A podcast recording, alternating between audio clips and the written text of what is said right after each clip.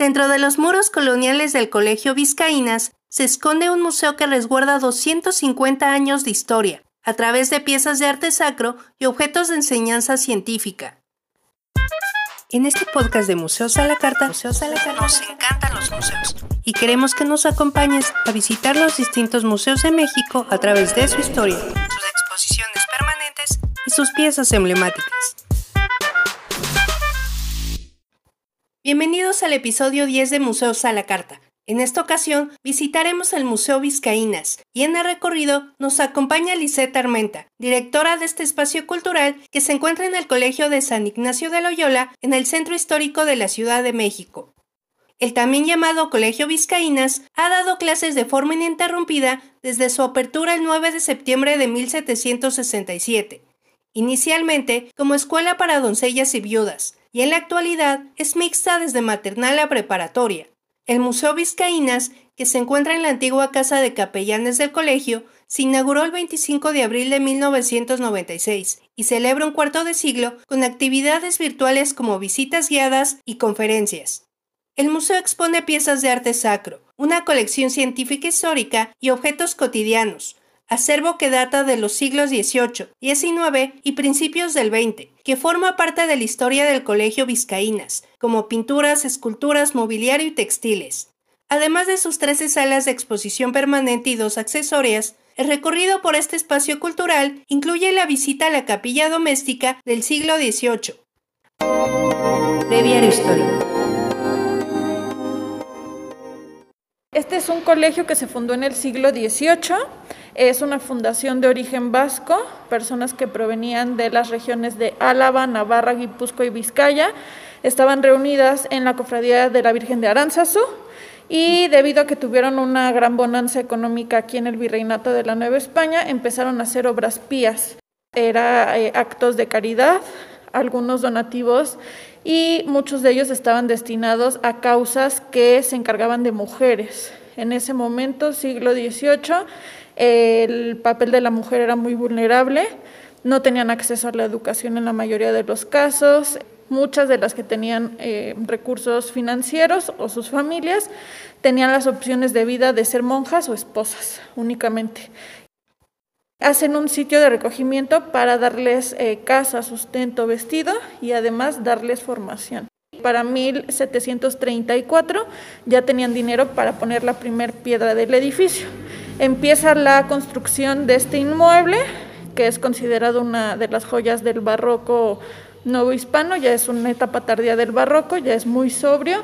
Y el colegio abre finalmente sus puertas el 9 de septiembre de 1767, siendo el colegio más antiguo de México en cuestión de trayectoria. No ha dejado de dar clases desde que abrió sus puertas.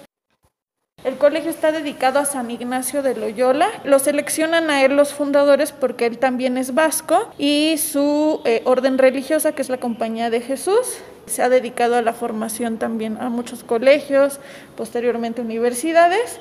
El primer nombre del colegio fue el Real Colegio de San Ignacio de Loyola y Vizcaína se le conoce como nombre popular debido a que aquí en un primer momento solamente se recibían mujeres descendientes de la nación vizcaína y el gentilicio de las mujeres que nacen en Vizcaya es vizcaína. La historia del museo está dividida en dos temporalidades, una de 1938, cuando el presidente de la junta directiva del colegio que se llamaba Pedro Lascurain, decide que con los objetos artísticos que se han ido acumulando desde 1767, vale la pena hacer un, museo para exhibir todas estas piezas y tesoros artísticos de Vizcaínas. Ese museo de sitio, activo entre 1938 y 1944 aproximadamente, sabemos que cerró, no tenemos información de por qué. Viene el terremoto de 1985. Este edificio sufrió eh, algunos daños en su estructura.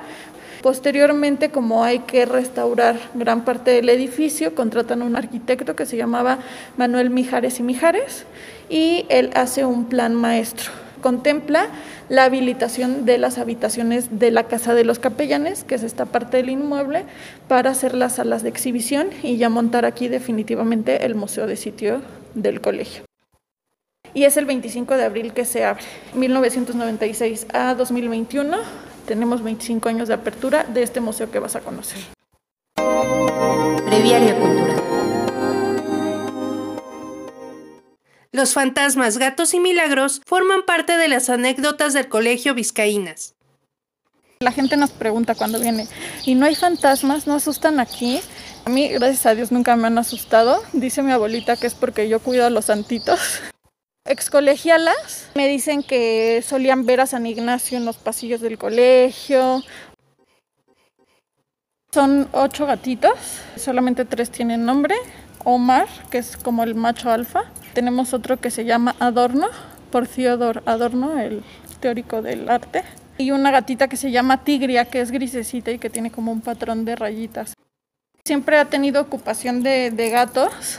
A partir del el año 2018 tuvimos contacto con una asociación civil que se llama Gatos Pingos, que eh, está conformado por veterinarios y ellos se encargan de hacer un proceso donde trabajan con gatos y se lleva a cabo el proceso de esterilización, vacunación, desparasitación. Y entonces es una forma de mantener la calidad de vida de estos animales dentro de los edificios que habitan. Entonces contactamos esta asociación que se eh, dedica a esto, como a hacer el control de estas comunidades de gatitos porque hay en todo este tipo de edificios, en el AGN, en muchos en el Museo del Carmen, los conocí yo en el Museo del Carmen.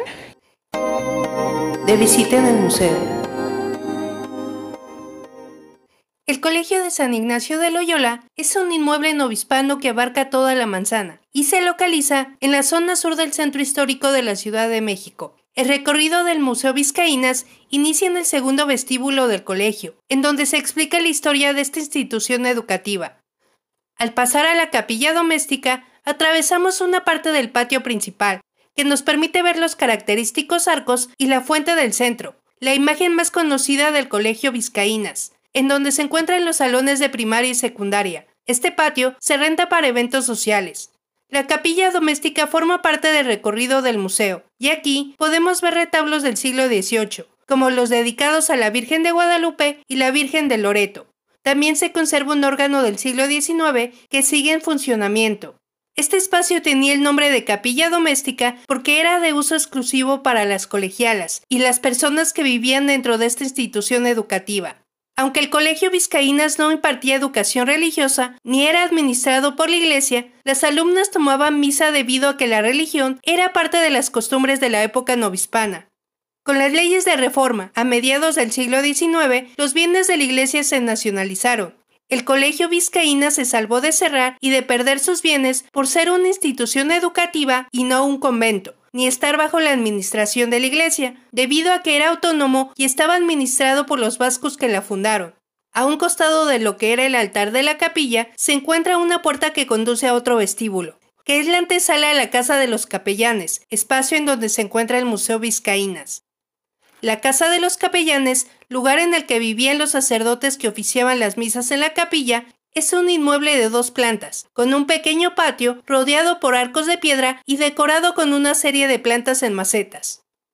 Cuando la casa de los capellanes quedó vacía por la persecución religiosa, y aunque el colegio seguía en funciones, este espacio que ahora ocupa el museo fue rentado por la SEP como la primaria pública Cuitláhuac. Las salas del museo tienen pisos de madera y cada área temática tiene un color distinto en las paredes, como azul, verde, amarillo y ocre, en donde resaltan los marcos dorados de las pinturas, los muebles de madera y los objetos dorados y plateados. La primera sala, que se encuentra en la planta alta subiendo las escaleras de piedra, está dedicada a la fundación del colegio. En esta sección destaca la pintura de la Virgen de Aránzazu, de Cristóbal de Villalpando, artista novispano de finales del siglo XVII. También se exhiben retratos de personajes históricos que dieron el visto bueno y aprobaron el funcionamiento del colegio sin la administración de la Iglesia, como el Papa Clemente XIII y Carlos III, rey de las monarquías ibéricas. En dos distintas paredes observamos restos de pintura mural que decoraban las habitaciones de los sacerdotes que vivían en esta área del colegio. Uno de estos cuartos con restos de pintura mural es la sala dedicada a San Ignacio de Loyola, en donde se muestran pinturas y esculturas del patrono del colegio, además de un crucifijo de marfil.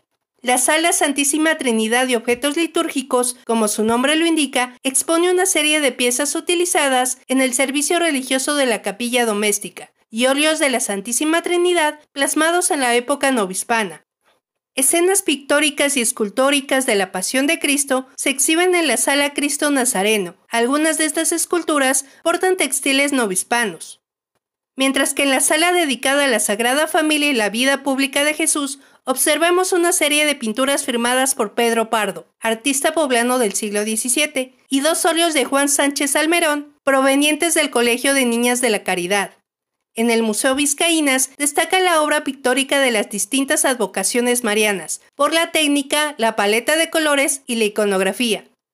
Aquí terminan los espacios dedicados al arte sacro, y continuamos el recorrido en la Sala Arte y Ciencia, que expone la colección científica, que está registrada por el INA, debido a la importancia histórica de estos objetos utilizados en la enseñanza de las ciencias. La recreación de un salón de clases con material didáctico y pupitres ergonómicos nos recibe en la Sala Historia de la Educación. Ejemplos de la clase de bordados se muestran con piezas llamadas de punto de litografía, elaborados con el cabello de las niñas. En esta sala también se habla de las colegialas famosas, como José Fortis y la actriz Sara García.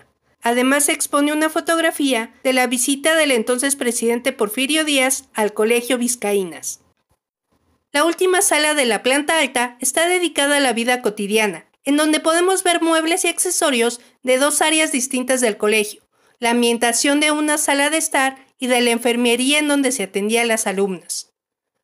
La sala con la que nos despedimos del museo es la ambientación de una accesoría colonial, que eran espacios que daban a la calle y se rentaban como locales comerciales para sustento del colegio. En la planta baja se observan objetos de una carpintería y en la planta alta vemos la recreación de una casa en la que vivían las familias que trabajaban en la accesoría. Es así que terminamos la visita en el Museo Vizcaínas. Agradecemos a Lisette Armenta, directora de este espacio cultural, por acompañarnos en el recorrido. Con este capítulo 10 terminamos la primera temporada del podcast Museos a la Carta. Esperamos que les hayan gustado los episodios anteriores y prometemos regresar con más recorridos de museos. Gracias por escuchar este podcast que ha crecido por el apoyo de todos ustedes. Nos pueden escribir en nuestras redes sociales si quieren que visitemos algún museo en especial. Nos encuentran en Facebook y Twitter como Museos a la Carta y en Instagram como Museos a la Carta MX. Ojalá que te haya gustado el museo que recorrimos el día de hoy. Nos escuchamos en el próximo episodio para visitar otro de los muchos museos que se encuentran en la República Mexicana. Yo soy Elda Lastra y esto fue Museos a la Carta.